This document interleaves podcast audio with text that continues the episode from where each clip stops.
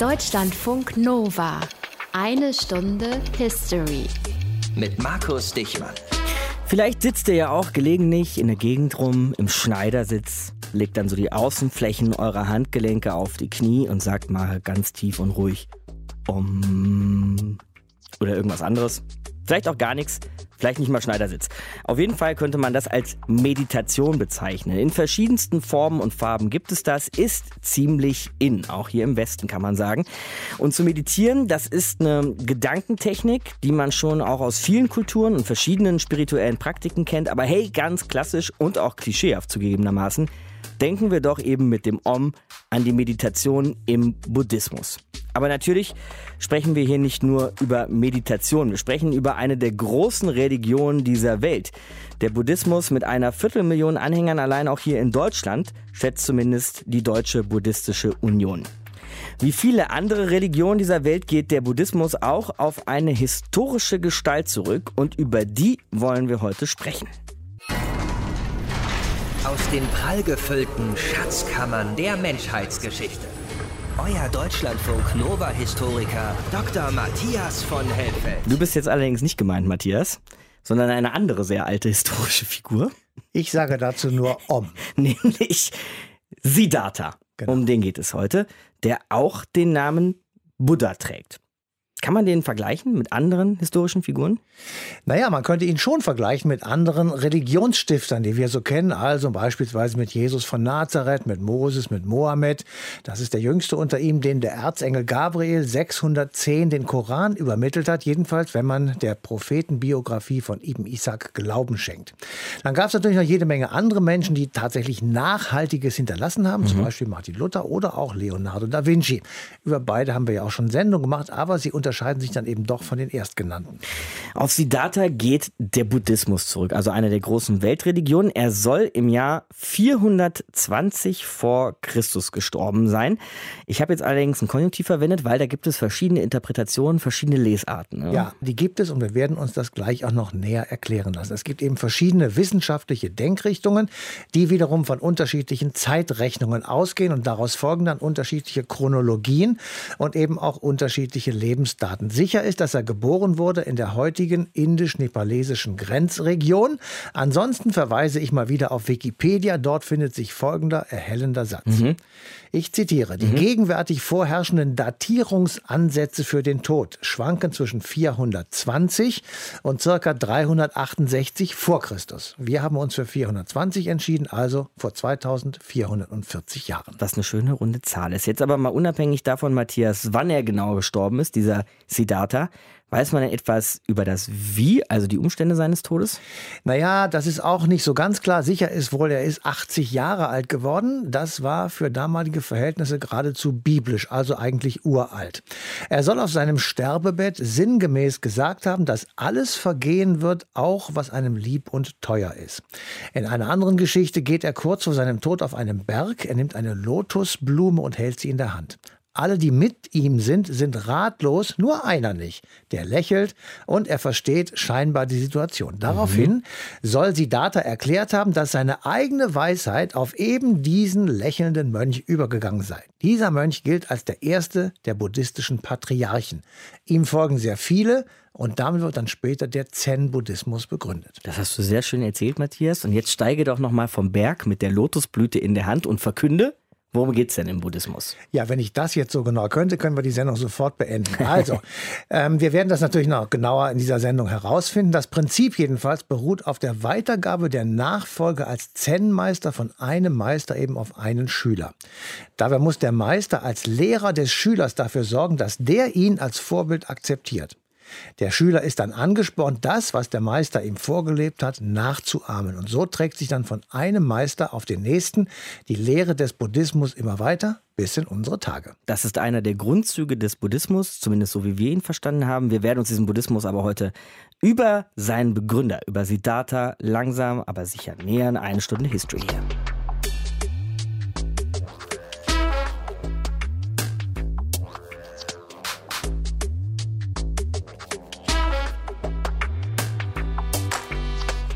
Wir nehmen also an, es war 420 vor Christus, vor 2440 Jahren.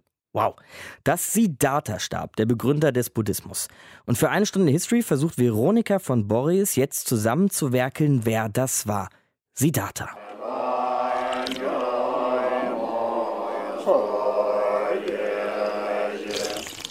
Der Tod kommt unspektakulär, in einer verdorbenen Pilzsuppe. Der 80-jährige Siddhartha Gautama Shakyamuni bekommt eine Lebensmittelvergiftung. Zum Abschied sagt er seinen Anhängern, Glaubt mir nichts nur, weil ich Buddha bin, sondern prüft, ob es eurer Erfahrung entspricht. Seid euer eigenes Licht. Dann stirbt er. Mit seinem Tod vollzieht er die letzte der zwölf erleuchteten Taten, an denen man nach seiner eigenen Lehre einen Buddha erkennt. Er geht ins Nirvana ein, wo es kein Leid gibt und von wo aus man nicht wiedergeboren werden muss. Auf der Erde aber gibt es bald Streit unter seinen Anhängern. Wer soll nach dem Verbrennen des Leichnams die Asche und die Knochen bekommen? Am Ende werden die Reste durch acht geteilt, in acht Stupas, also Grabhügeln, beerdigt und dort verehrt. Heute gibt es weltweit tausende solcher Stupas, in denen Reliquien des Buddhas oder von buddhistischen Heiligen verehrt werden. In unzähligen Klöstern und Tempeln beten und meditieren Laien, Mönche und Nonnen. Mehr als eine halbe Milliarde Menschen sind Buddhisten. Das sind etwa sieben Prozent der Weltbevölkerung. Wer war der Mann, auf dessen Lehre sie sich alle berufen? Historische Fakten zu seinem Leben gibt es nur wenige. Dafür erzählen die frühen buddhistischen Texte aber eine sehr detailreiche Lebenslegende davon, wie aus Siddhartha Gautama ein Buddha wurde. Der Buddha wurde als Sohn eines Fürsten im nordindischen Staat Kapilavastu geboren. Seine Mutter hieß Maya. Bevor die Seele Buddhas beschloss, durch Maya wiedergeboren zu werden, erschien der Buddha ihr im Traum als weißer Elefant. Für die Sache mit dem Elefanten würde wahrscheinlich kein Historiker die Hand ins Feuer legen, aber der Rest dürfte stimmen.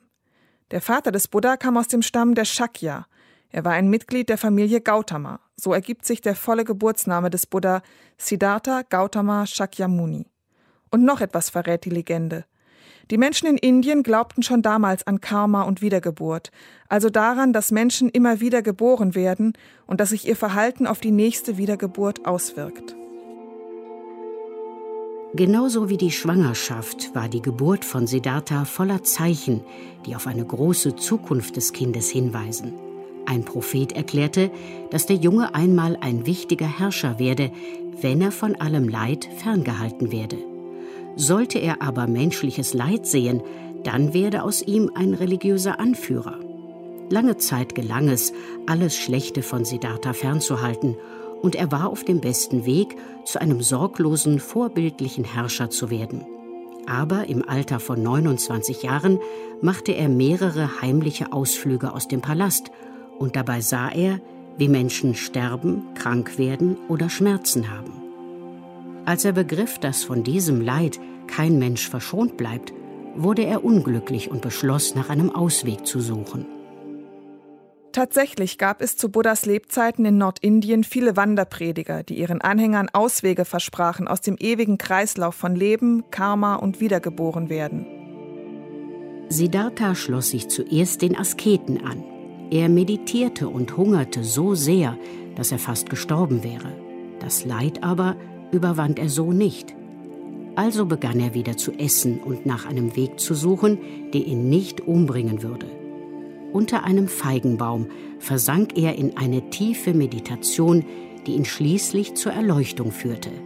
Klar und deutlich sah er vor sich den Weg zur Überwindung allen Leids.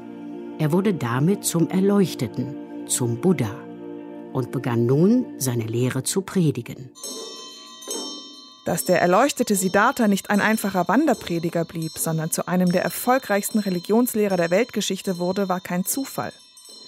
Im buddhistischen Glaubenssystem spielen gesellschaftliche Stellung, Herkunft und Geschlecht keine Rolle. Und das war im damaligen Indien revolutionär, denn die Gesellschaft war hierarchisch in Kasten organisiert, in die man hineingeboren wurde. Der Buddhismus war für viele Menschen ein Ausweg aus diesem System. Buddha sagt, alle Menschen sind eins. Was sie unterscheidet, ist der Name, den man ihnen gibt. Im Laufe der Jahrtausende sind unzählige Sonderformen, Sekten und Praktiken aus dem Buddhismus entstanden. Aber sie alle haben eines gemeinsam. Ihre Anhänger versuchen, alles Leid hinter sich zu lassen und dem Buddha dorthin zu folgen, wo er nach seiner letzten Pilzsuppe verschwunden ist. Ins Nirvana. Veronika von Borries über Siddhartha, den Begründer einer Weltreligion. Deutschlandfunk Nova. Eine Stunde History.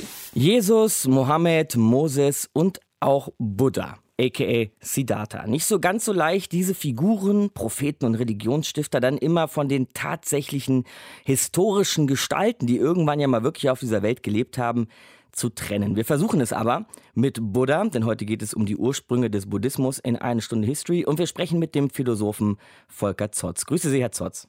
Einen schönen guten Tag. Ich frage mal ganz blöd, es gab ihn aber wirklich, diesen Siddhartha? Es dürfte ihn nach aller Wahrscheinlichkeit wirklich gegeben haben. Wir ja. haben textliche Evidenz und wir haben auch archäologische Evidenz, insofern als eine Urne mit Asche ausgegraben wurde. Wir dürfen davon ausgehen, dass dieser Gautama Siddhartha gelebt hat. Und wann hat er Ihrer Meinung nach gelebt? Scheint ja nicht ganz so geklärt zu sein bis jetzt. Das ist nun keine Meinungsfrage. es gibt unterschiedliche Möglichkeiten, das zu datieren. Das kommt daher, dass die indischen Quellen anders mit Historie umgehen als etwa griechische oder chinesische Quellen. Mhm. In indischen Quellen spielen genaue Datierungsfragen keine so große Rolle. Und wenn wir schauen, wann Gautama gelebt hat, können wir ausgehen von Herrschern, äh, die zu seiner Zeit regiert haben und Ähnlichen über Königslisten und andere Dinge arbeiten. Und wie wir das rekonstruieren wollen, ergeben sich immer Ungereimtheiten mit anderen Quellen. Das heißt, wir können davon ausgehen, dass er um 500 vor Christus gelebt und gewirkt hat, aber müssen durchaus sagen, da sind plus minus 80 bis 100 Jahre drin. Okay. Man weiß ja aber ansonsten schon das ein oder andere auch über die Familie, aus der er stammte, oder? Das weiß man, aber man weiß es hauptsächlich eben auch aus buddhistischen und jainistischen Quellen. Er stammt aus einer Familie der Kriegerkaste, die die Regenten gestellt haben dürften in einer sehr kleinen staatlichen Einheit so am Südhang des Himalaya in ihrer Zeit. Also es sind solche von Kriegersippen geführten kleinen Staatswesen gewesen, die zur Zeit Gautamas aber im Untergang begriffen waren. Interessant finde ich ja, dass viele religiöse Führer, wie die vorhin genannten, also Jesus, Mohammed und auch Moses, dass die im Konflikt standen mit den Zuständen ihrer Zeit, oft auch mit den Herrschenden in Konflikt standen. War das bei Buddha, wenn Sie sagen, dass er aus einer kriegerischen Kaste stammte, war das bei ihm auch so? Äh, das war bei ihm auch so. Also wir müssen uns vorstellen, in Nordindien jener Zeit hat es sehr kleine autonome Staatswesen gegeben, die nun allmählich zur Zeit Gautamas ja verschluckt werden von großen Königreichen. Und Gautama, wenn das also stimmt, wie es in der Legende heißt, dass er Sohn eines regierenden Fürsten eines solchen kleinen Gebildes war, damit auch irgendwie berufen, später an der Herrschaft teilzuhaben, lebte in der Situation, dass es sozusagen ja eine Geschichte auf Abruf war der Staat war und ist, das ist ja auch dann noch geschehen in der Epoche Gautamas, dass das untergegangen ist, war sozusagen, es war nicht abwendbar, dass diese Gebilde geschluckt werden von Großreichen, die entstehen. Und wie passiert es dann, dass er zu dieser, ja, dieser besonderen Figur wird, dass er eben auch eine Anhängerschaft entwickelt? Was, was hat ihn so ausgezeichnet? Was hat ihn so besonders gemacht? Da müssen zwei Dinge, glaube ich, berücksichtigt werden hauptsächlich. Das eine ist das, was man Charisma nennt.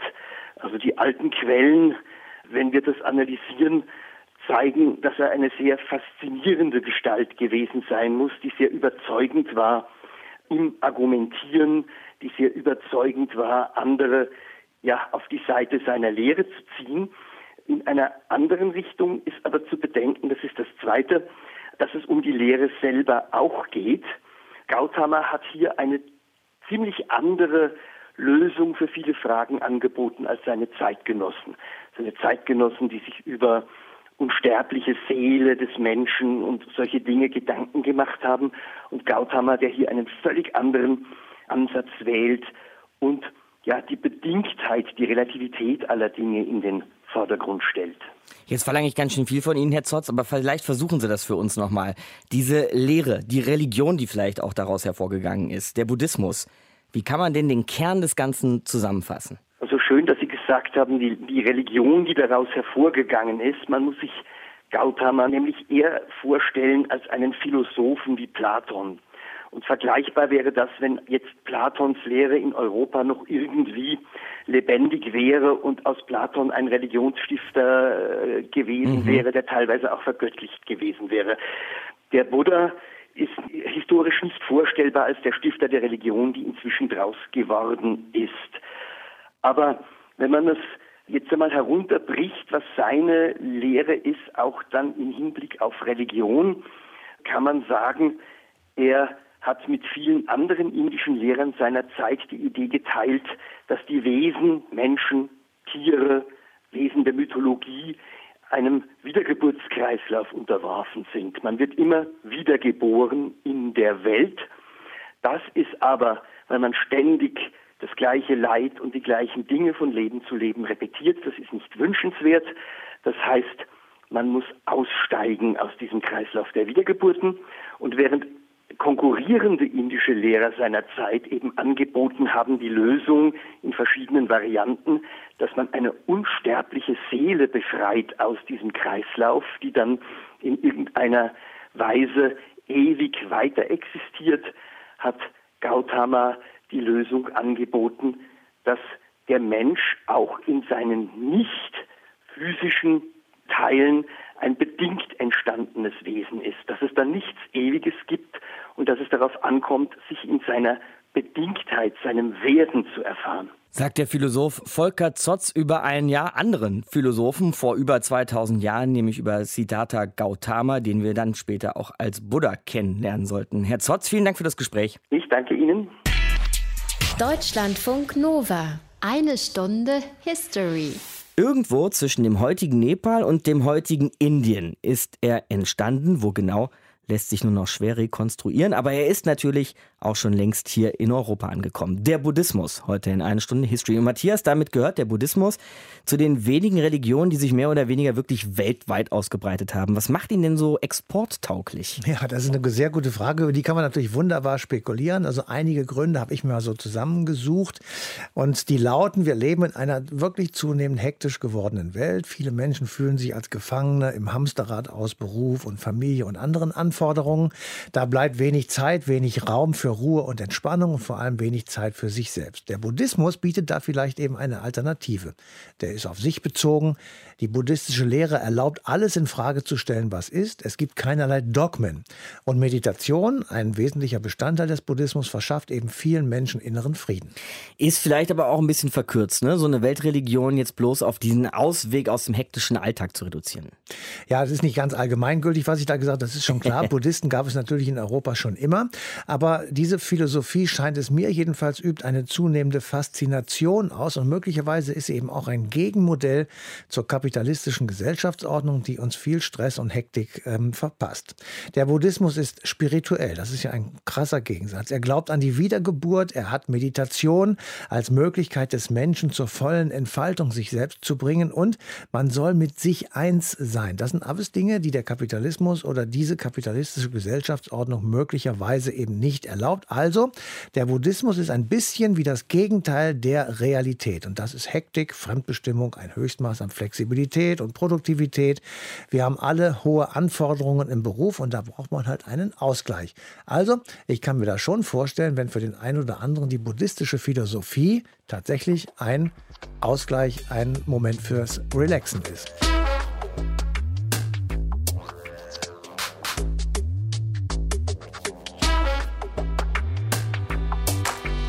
Eine Weltreligion muss natürlich mehr sein als Om und Meditation, gerade wenn sie schon etwa 2440 Jahre Bestand hat. Eine Stunde History hier. Also lassen wir uns den Buddhismus nochmal genauer erklären von Inken Prohl, Professorin für Religionswissenschaft an der Uni Heidelberg. Hallo Frau Prohl.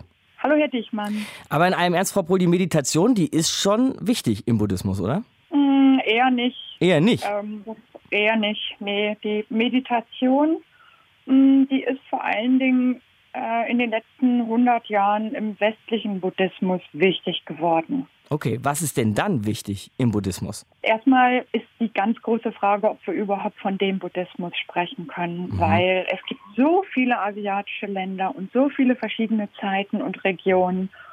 Und es ist schwer, etwas zu finden in diesen ganzen Ländern und Kulturen, was sich in allen buddhistischen sozialen Realitäten wiederfinden lässt. Noch nicht mal der Buddha ist überall präsent. Mhm. Was gibt es denn, was sich aber überall finden lässt? Es gibt eben gerade nichts, was sich überall finden lässt. Also es gibt lässt. wirklich Wenn, gar nichts, was sich finden lässt. Doch, es gibt vielleicht weit verbreitet ein Streben nach diesseitigem und jenseitigem Nutzen mit Hilfe der Götter, der Buddhas, der Bodhisattvas, vom Buddha wird äh, gesagt, dass seine Zähne und seine Asche, seine ganzen Reliquien, dass die gewissermaßen mit der Kraft seiner Erkenntnis aufgeladen sind. Und deshalb können die Menschen hingehen zu Stupas, also zu Orten, wo Reliquien vom Buddha aufbewahrt sind und können dort Bittrituale durchführen. Und dann glauben sie, dass ihnen geholfen wird bei der Ernte, bei zwischenmenschlichen Beziehungen bei allen möglichen Belangen des diesseitigen Lebens, aber natürlich auch bei Belangen des jenseitigen Lebens. Wie in allen Religionen ist das Thema Tod ganz wichtig. Wir wissen nicht, was nach dem Tod passiert. Deshalb wünschen sich die Menschen Antworten. Und die buddhistischen Antworten lauten in einer Vielzahl von Variationen, dass der Mensch wiedergeboren wird in etwas, was so ähnlich ist wie das christliche Paradies. An der Stelle vielleicht mal eine blöde Frage für von jemandem, der sich mit dem Buddhismus nun wirklich gar nicht auskennt. Aber wenn ich das richtig verstehe, glaubt man also auch im Buddhismus? Ja, auf jeden Fall, die ganze Zeit. Woran? An die wohltätige Kraft der Götter und die Kraft des Buddha Dharma. Mhm. Es gibt aber keinen Gott, keinen Allah und auch keinen Jahwe, der irgendwie das Licht eingeschaltet hat. Oder gibt es das doch? Nee, das gibt's nicht. Der Buddhismus, die buddhistischen Texte schweigen sich aus, wer das Licht angemacht hat. Das heißt, eine Schöpfungsgeschichte gibt es im Buddhismus nicht? Eher nicht und wenn, also vielleicht aber nicht relevant für die Mehrheit der Buddhisten. Kann man ansonsten vielleicht noch andere Abgrenzungen finden, gerade zu diesen drei klassischen monotheistischen, wie man so schön sagt, abrahamitischen Religionen? Also ganz einfach zum Christentum, zum Islam und Judentum. Wie weit grenzt sich der Buddhismus da ab? Ich würde auch hier eher zögern, irgendwas abzugrenzen. Okay. Auch würde ich nicht sagen, dass die drei Religionen, die Sie eben genannt sind, monotheistisch sind, weil auch hier tummeln sich ja jede Menge Heilige, Geister, Dämonen, die irgendwie eine Verbindung herstellen zwischen der Welt der Menschen und der transzendenten Welt. Das stimmt. Vielleicht können Sie uns noch versuchen zu erklären, Frau Prohl, warum der Buddhismus es auch geschafft hat, so lange zu überleben. Was hält diese Religion aktuell? Wie andere Religionen auch werden Religionen aktuell gehalten, dadurch, dass sie die Kraft haben, sich zu transformieren. Wobei Religionen machen gar nichts, sondern die Menschen machen was. Und die Ikonografie, also die Bilderwelt des Buddhismus und die Lehren des Buddhismus haben es geschafft, haben die Menschen inspiriert dazu, sie umzuformen, sodass sie immer wieder an sich wandelnde gesellschaftliche Verhältnisse angepasst werden konnten. Also wir halten fest, der Buddhismus ist sehr wandelfähig und deshalb eben auch schwer definierbar. Ja, aber das können Sie über jede Religion sagen. Was macht ihn dann also aus? Vielleicht versuchen Sie es nochmal. Sagen wir es mal so. Der Buddhismus bietet uns ja dieses Bild vom in sich versunkenen Buddha. Und am Ende des 19. Jahrhunderts und im 20. Jahrhundert hat sich in der globalisierten Welt, zunächst in der westlichen, dann in der globalisierten Welt, dieser Glaube an unser individuelles Selbst herausgebildet. Und dieser Glaube war nicht mehr vereinbar für viele Menschen mit der christlichen Religion und ihren starren Dogmen und ihrer als verkrustet wahrgenommenen Institutionen. Und dann sind die Menschen, also vor allen Dingen weiße, männliche Philologen, auf das Bild von diesem in sich versunkenen Buddha gestoßen und haben daraus geschlossen, dass hier eine Religion ist, die mit deren Hilfe die Menschen zu ihrem angenommenen, wahren, vielleicht auch spirituellen Selbst vordringen können. Das ist eine sehr selektive und moderne Interpretation des Buddhismus. Aber diese Interpretation ist zumindest dafür verantwortlich, dass sich der Buddhismus heute in unserer Gesellschaft, in vielen hochindustrialisierten Gesellschaften so großer Beliebtheit erfreut. weil sich da zwei wesentliche Techniken uns erschließen. Zum einen das, womit wir eingestiegen sind, die Meditation, die total populär geworden ist in den letzten 100 Jahren und der Giga-Hype der letzten zehn Jahre, die Achtsamkeit. Sagt Inken Prohl, Professorin für Religionswissenschaft an der Uni Heidelberg, hier bei uns in eine Stunde History. Frau Prohl, vielen Dank. Bitteschön.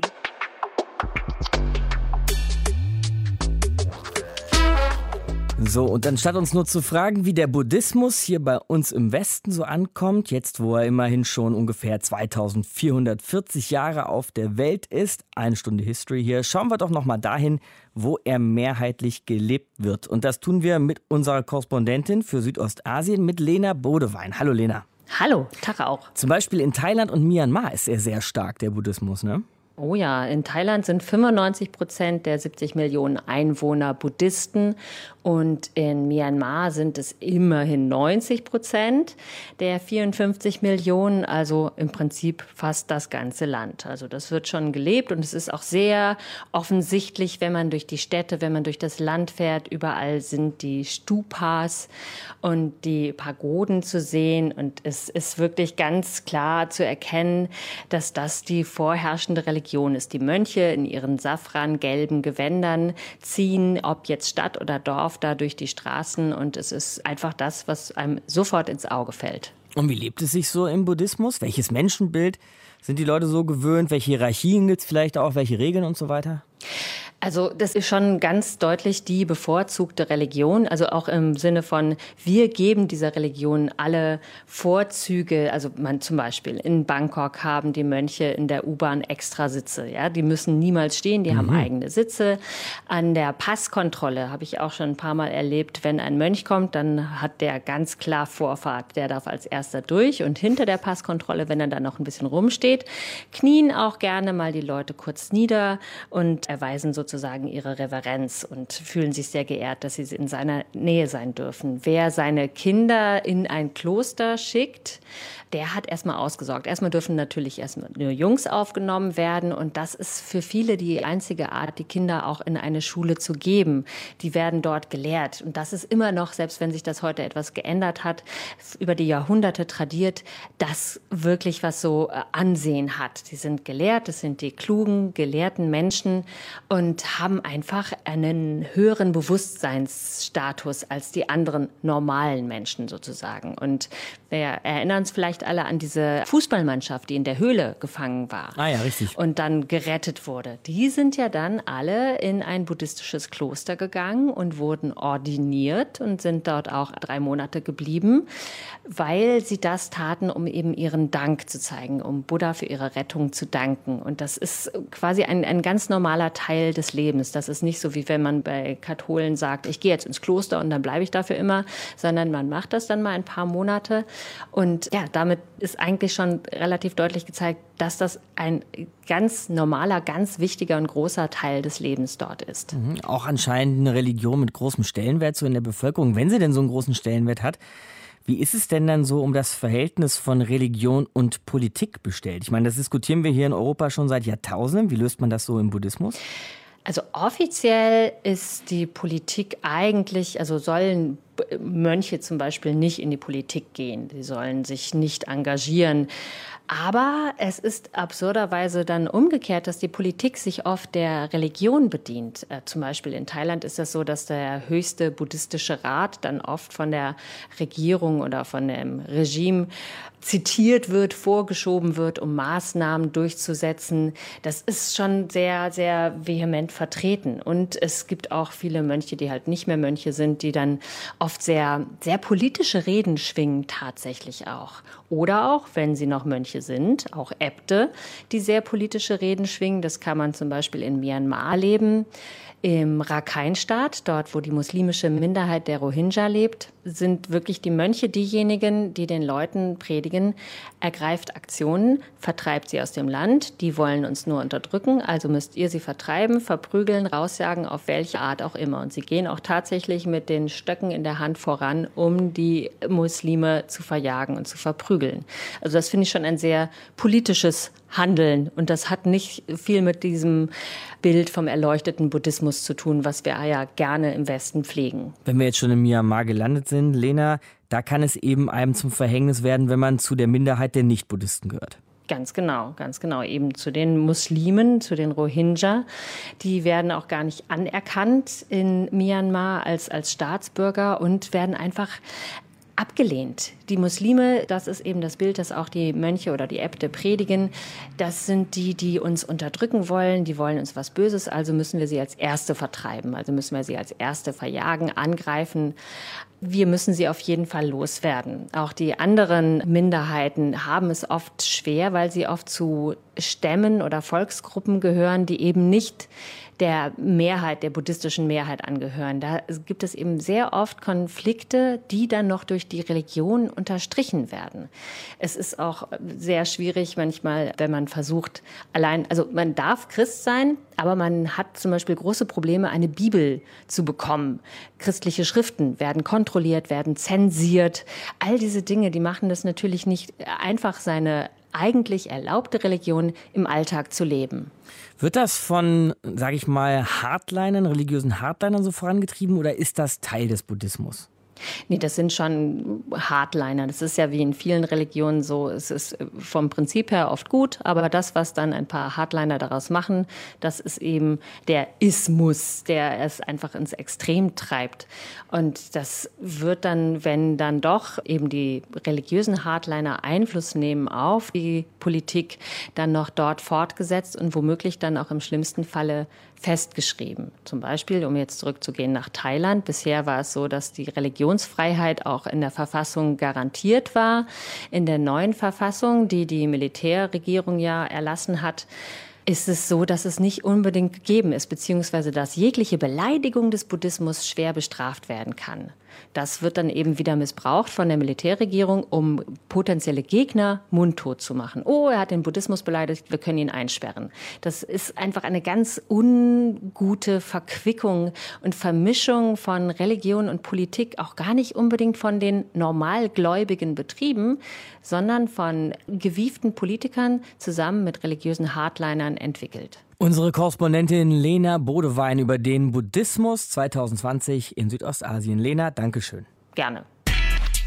Deutschlandfunk Nova. Eine Stunde History. Ich sagte ja am Anfang, Schneidersitz, Handgelenke ablegen, einmal tief Luft holen. Das Klischee des Buddhismus und das Klischee der Meditation sind Ruhe und Friedfertigkeit. Um die Ursprünge dieser Weltreligion ging es heute in einer Stunde History und wir mussten auch feststellen, dass das Klischee wie so oft eben nicht der Wahrheit entspricht, sondern Matthias in den Massakern an den Rohingya zeigen sich eben auch die Schattenseiten des Buddhismus. Ja, also ganz sicher. Ähm, das ist aber so, im Westen, wir hier wollen eigentlich den friedliebenden Buddhismus. Wir haben mhm. uns an den lächelnden Buddha gewöhnt, der eben im Schneidersitz äh, da sitzt und sein Om vor sich hin singt und das finden wir gut.